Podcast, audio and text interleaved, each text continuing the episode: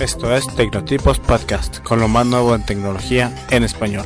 El ancho de banda para este show es proveído por padvin.com y cableextremo.com.mx. Comenzamos.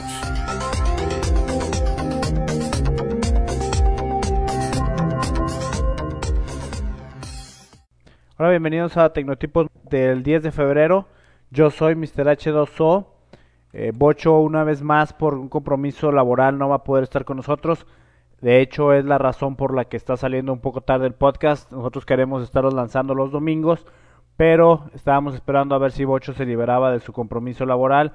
Desafortunadamente no pudo liberarse y no quisimos hacerlos esperar más. Entonces, bienvenidos al podcast número 7, tecnotipos.com. En resumen de esta semana, en el gadget tenemos el Blackout Buddy, que es uno de esos gadgets que aunque no son muy complicados tecnológicamente hablando avanzados, sí son aquellos de aquellos gadgets que uno dice cómo puedo estar tanto tiempo sin, sin tener uno de estos. En el software hablaremos de Migo, Migo Software. La noticia tecnológica hablaremos de iTunes en Windows Vista y los problemas que ha tenido esto. La pregunta de la semana eh, viene relacionada a una pregunta que ya tuvimos de cómo le hacía para esconder archivos en su disco duro. Sin embargo, la pregunta era es cómo esconder o cómo proteger con contraseña en un USB drive en los drives famosos, estos flash de, que, que, lleva uno en el llavero. En el MacTip de la semana, un software denominado iPhotomeasure. La discusión de la semana, como habíamos prometido la semana pasada, bueno, es la edición de fotos en Windows y los software que hay comercialmente disponibles para ello. Comenzamos, bienvenidos. Gadget de la semana. Como les comentaba en el resumen, el gadget de esta semana es el Blackout Body o amigo de apagón, como podríamos traducirlo literalmente. Es uno de esos gadgets que uno dice, ¿cómo yo no pensé en hacerlo y, producirlo y venderlo? Simple y sencillamente lo que es es una herramienta de emergencia para tu casa. Eh, siempre este aparatito es un aparatito que tiene lámpara, tiene radio AM/FM, tiene baterías recargables obviamente y las baterías se recargan con el enchufe, es decir, uno siempre tiene en uno de los enchufes de su casa este amigo de blackout o blackout body y cuando se va la luz o la corriente se corta, lo que hace es prender la lámpara automáticamente para que lo localices en ese instante, usar las baterías que ha estado recargando de la misma energía que ha estado utilizando y puedas oír el radio AM/FM con esas mismas baterías durante el apagón. ¿Cuánto puede durar esto? Bueno, el apagón eh, puede durar de 4 a 8 horas de radio o 12 a 16 horas de luz. El costo del Blackout Body está aproximadamente en es de aproximadamente 30 dólares en los Estados Unidos. Entre las funciones, como les comentaba, entre las funciones que tiene, bueno, es una luz super luminosa que le llaman, switch de prendido y apagado, radio AM/FM, despertador, para aun y cuando uno se tiene que ir a dormir y no ha regresado la luz y uno cree que no va a regresar antes o no va a poder programar su despertador, esto la puede hacer de despertador. Una lámpara de LCD o una pantalla de LCD iluminable que sirve como luz de noche, obviamente reloj, corriente, una antena, una antena telescópica para recibir las señales de AM, FM y obviamente el audífono, un, jack para audífonos. Existen otras opciones en el mercado que, de radios recargables o de lámparas que, que se prendan. Sin embargo, esta pequeña combinación de dos cosas tan sencillas como lámpara y radio eh, y el hecho de que la lámpara se prenda de manera automática cuando la luz se va, creemos que es lo que hace que el Blackout Body FR100 sea nuestro gadget de la semana. Muy recomendable, búsquenlo o busquen algún similar, pero sí siempre es importante tener algún tipo de lámpara de emergencia y radio de emergencia en, eh, por su casa cuando hay apagones o incluso desastres naturales. Software de la semana. El software de esta semana es, se llama Migo es Migo Software y en resumen lo que hace es hacer un respaldo encriptado o un respaldo codificado protegido de la información que ustedes decidan a algún drive de, ya sea un disco duro externo o algún eh, disco de USB de los flash que le llaman de 1, 2 o 4 gigas. ¿Qué es lo que, es lo que eh, puede respaldar? Bueno, respalda todos los contactos de Outlook, Outlook Express, los correos electrónicos, los favoritos de Internet y más se sincroniza con tu propia computadora y bueno, es, es disponible, es compatible con cualquier tipo de drive flash, smartphone o, reproductores de MP3. Uno dice, bueno, ¿por qué debo de utilizar el, Migo?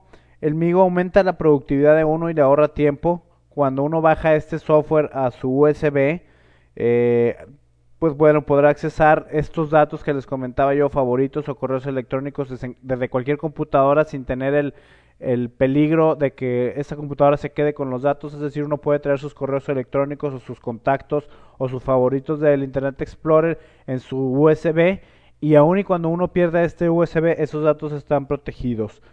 Eh, el software corre directamente de la memoria del USB que uno conecta, del flash, y bueno, es una, una opción más que tiene uno, el costo es de 29.99 dólares es, es una buena opción. Hay muchas opciones de cómo llevar datos encriptados en tu, en tu USB. De hecho, es la pregunta de la semana. Pero ahí la pregunta de esta semana, como lo veremos, habla más de cómo proteger con contraseña archivos y no cómo traer tus datos o manejar tus datos de correo, de contactos, de favoritos del Internet Explorer sin dejar huella en, en la computadora. En futuras ediciones de Tecnotipos esperamos darles eh, maneras de cómo poder traer toda una biblioteca de aplicaciones para poder navegar, para poder utilizar herramientas de, tipo Office, procesador de palabras, hojas electrónicas, sin necesidad de pagar, software gratuitos o abiertos, pero lo veremos más adelante en los softwares de la semana. Si les interesa, escríbanos. Recuerden la dirección es tecnotipos, arroba tecnotipos.com o dejen su comentario en la página www.tecnotipos.com. La página del software de la semana es www.migosoftware.com y le encontrará en las notas del show número 7 de Tecnotipos. Noticia de la semana.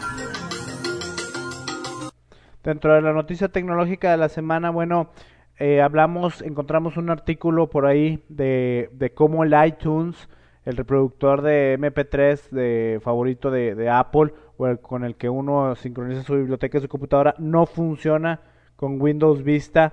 Eh, la semana pasada Apple puso una alerta en su sitio que decía que los usuarios de Windows Vista podrían experimentar problemas de compatibilidad con Windows. De acuerdo a Apple, la última versión del iTunes, la 7.0.2, podría, y esta es la palabra clave, podría trabajar con Windows Vista en la mayoría de las PCs típicas. Pero no se deberían sorprender si no trabaja y deshace la manera de cómo tienen su iPod organizado. Apple recomienda a los usuarios de Windows esperar y no instalar a vista hasta que tengan una nueva versión de, de, iTunes. Es decir, Apple dice, paren el mundo de Windows, paren el mundo de vista hasta que no tenga yo un iTunes que sea compatible, ¿no? Esto es claro si tú tienes un iPod y quieres seguir teniendo la funcionalidad del iPod y del iTunes con tu Windows Vista. Sin embargo, si tú ya cambiaste o realmente necesitas cambiar a Windows Vista y quieres tener la manera de trabajar con, con iTunes, pues bueno, Apple ha sacado una pequeña lista de maneras de solucionar problemáticas, sin embargo no es una lista definitiva y las problemáticas pueden seguir eh, teniendo conflictos. Las razones por las que más conflictos puede tener iTunes o los conflictos mayores que puede tener iTunes dentro de Vista es que las compras que uno haga en la tienda de iTunes no podrán ser reproducidas en Windows Vista si se hicieron las compras en Windows 2000 o Windows XP y esto tiene que ver con la manera en que Windows Vista hizo su protección de contenidos. Eh, las animaciones de las, de, los, de las portadas de discos se va a ver más lenta de lo que debería en Windows Vista. No sincronizará contactos ni calendarios, todavía no hay esa funcionalidad con su iPod. En aquellos iPods que ustedes habilitan el uso de disco para utilizarlo como un disco duro externo, además de su reproductor de, MP3, puede cambiarse solo. Una, eh, uno lo conecta y en lugar de habilitarlo puedes habilitar perdiendo si la información que tuviera uno como disco. Eh, la opción que tiene como autosincronización también la podría pagar el iTunes sin saber por qué. Y el, sacar el iPod de Windows utilizando la famosa eh, eh, agregar nuevos nuevos sistemas o, desconectar sistemas podría generar conflictos dentro de iTunes.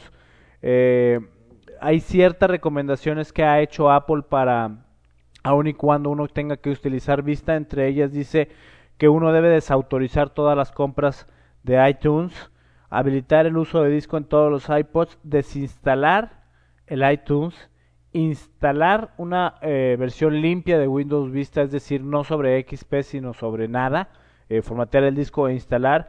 Una vez que esté instalado, bueno, uno deberá proceder a reinstalar iTunes, deberá abrirlo, obviamente, y autorizar la compra. Todo esto antes de conectar su iPod.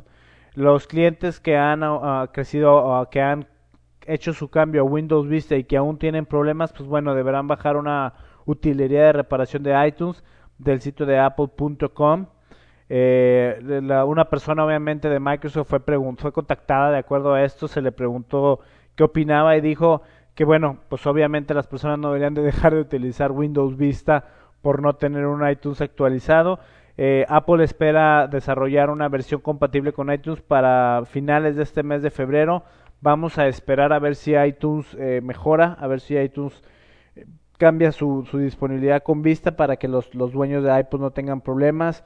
Para todos aquellos, como nota uh, aparte, para todos aquellos usuarios de Microsoft Zune, que es el, reproductor de iPod de Microsoft, eh, el reproductor MP3 de Microsoft, bueno, debería también de funcionar perfectamente con Windows Vista, sin embargo ha habido reportes que no es así.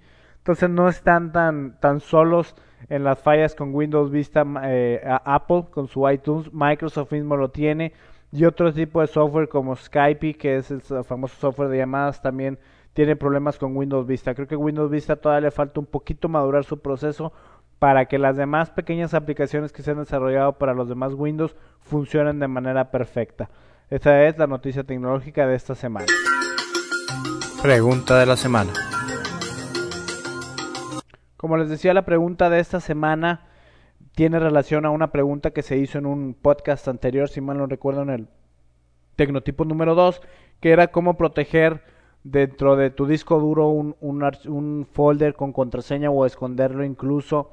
Y en su momento se recomendó un software llamado Lock Folder XP. Sin embargo, ahora la pregunta que nos llega esta semana es cómo protejo no un folder en mi disco duro, sino un folder o incluso todo mi USB drive. Mi, mi drive que traigo en el llavero y que a veces traigo información ahí delicada que no quisiera que si se me perdiera lo accesara, si es más, si se pierde, pues que tuvieran que formatearlo para poderlo utilizar y así mi información esté segura. Hay, hay varias eh, opciones de software para resolver esta problemática. Incluso hay software que ya lo trae, hay, perdón, USBs que ya traen software de protección, por ejemplo el USB de, de Swiss Army, de las famosas navajitas. Bueno, ese traía un, trae un software especial para este tipo de cosas los nuevos USBs con, con aplicaciones U3, que es una nueva tecnología desarrollada para memorias USBs. También tienen una aplicación en este sentido de proteger por contraseña o encriptar. Sin embargo, eh, aquí hay otra solución que nosotros Tecnotipos damos a todos aquellos usuarios que tengan ya USB del año pasado, por así llamarlo, o un poquito más viejos. Y el software se llama Folder Lock. La página la encuentran en, los show notes de este de Tecnotipos número 6. Y bueno, este software lo, lo que hace es se instala en tu disco duro y una vez que lo tengas instalado en tu disco duro, en el momento de insertar tu memoria USB, bueno, le necesitas decir al software que se instale sobre esa memoria USB. Una vez que lo hagas, estableces una contraseña principal y lo que hace este software es dentro de tu USB crear un pequeño folder que le llama Locker. Entonces, si no metes tú la contraseña dentro del software de folder lock, pues el folder de Locker es inaccesible para Windows. Eh, no podrían ni siquiera ver sus contenidos, no pueden hacer nada, tendrían que formatear el USB. Una vez que uno entra la contraseña en el software de, folder lock, entonces el, el, folder de Locker se hace disponible y uno puede ahí meter o sacar todo tipo de, de datos o de memorias o de archivos que uno quiera guardar. Hay tres niveles de encripción que tiene el software para tu USB, que es un software, eh, un nivel de encripción sencillo que lo único que hace es esconder el folder, un sistema de medio de protección que esconde y hace una pequeña encripción de tus datos. Es un poco más lento el proceso, pero más seguro como siempre.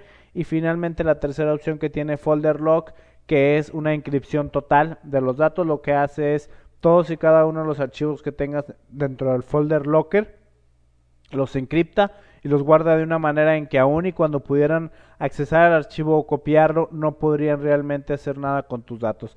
La recomendación de Tecnotipos es si ustedes traen en su llavero eh, USB o si lo traen en su portafolio, en su mochila, en donde lo traigan y traen datos como su nombre, números de seguros, direcciones, eh, datos de tarjetas, incluso hay quien lo trae.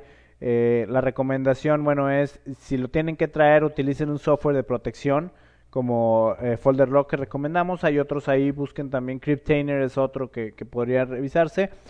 Y una otra recomendación más que, que damos los tecnotipos es hagan un pequeño archivo de texto en el, en el folder raíz de su USB que, que se puede titular recompensa. Entonces la persona que se la encuentre puede abrir este archivo de texto llamado recompensa y ahí dentro de ese archivo poner tus datos personales, a dónde te contacten si encuentran este disco y obviamente una oferta económica de recompensa por devolverlo y a lo mejor incluso podrás recuperar hasta tu USB. Eh, una vez más, el software se llama Folder Lock y la página es un poco larga, entonces encuéntranlas en nuestras notas del show número 6 de Tecnotipos. MacTip de la semana. En el MacTip de esta semana, el software se titula iPhotomeasure y básicamente es un software para, para Macintosh para todas aquellas personas dedicadas al diseño gráfico o incluso al diseño real, arquitectos, ingenieros, etcétera. Lo que hace este software es una vez que uno tiene la fotografía de un edificio, de un cuarto, de cualquier una fachada, de cualquier otro lugar que uno quiera medir, bueno, la importa dentro de este software para poder imprimir eh, dentro de la de la fotografía esta escalas o medidas de, de diversos artículos que uno que uno mida en un ejemplo específico, si uno tiene la fotografía de la fachada de su casa, la inserta en el software este, bueno, el software este le diría cuánto mide una puerta, cuánto mide la ventana, cuánto mide la puerta de la cochera o cuánto mide un árbol, eh, ese tipo de medidas lo hace este software. ¿Cómo trabaja? Bueno, una vez que uno importa la fotografía dentro del software, hay una pequeña solución que le llaman el DigiTarget, que es un objetivo digital. Este DigiTarget lo que hace es le da a tu fotografía un cuadro de referencia. Es una pequeña hoja de papel de 7 pulgadas y media por 7 pulgadas y media. También obviamente hay una versión de 15 pulgadas para fotos en exterior. Uno imprime este DigiTarget, lo pone en algún lado de la fotografía que uno quiera tomar, la toma y luego DigiTarget va a obtener esta referencia y va a poder hacer todas las medidas. Aquí el punto de precaución es no de las fotografías que uno ya tenga anteriormente archivadas podrá hacer esto. Uno necesita incluir el, digitarget o el marco de referencia dentro de la fotografía para tomarla. Pero bueno, es eh, una vez que se lo tienen muy muy sencillo de hacerlo. El software es un poco caro, anda aproximadamente los 130 dólares.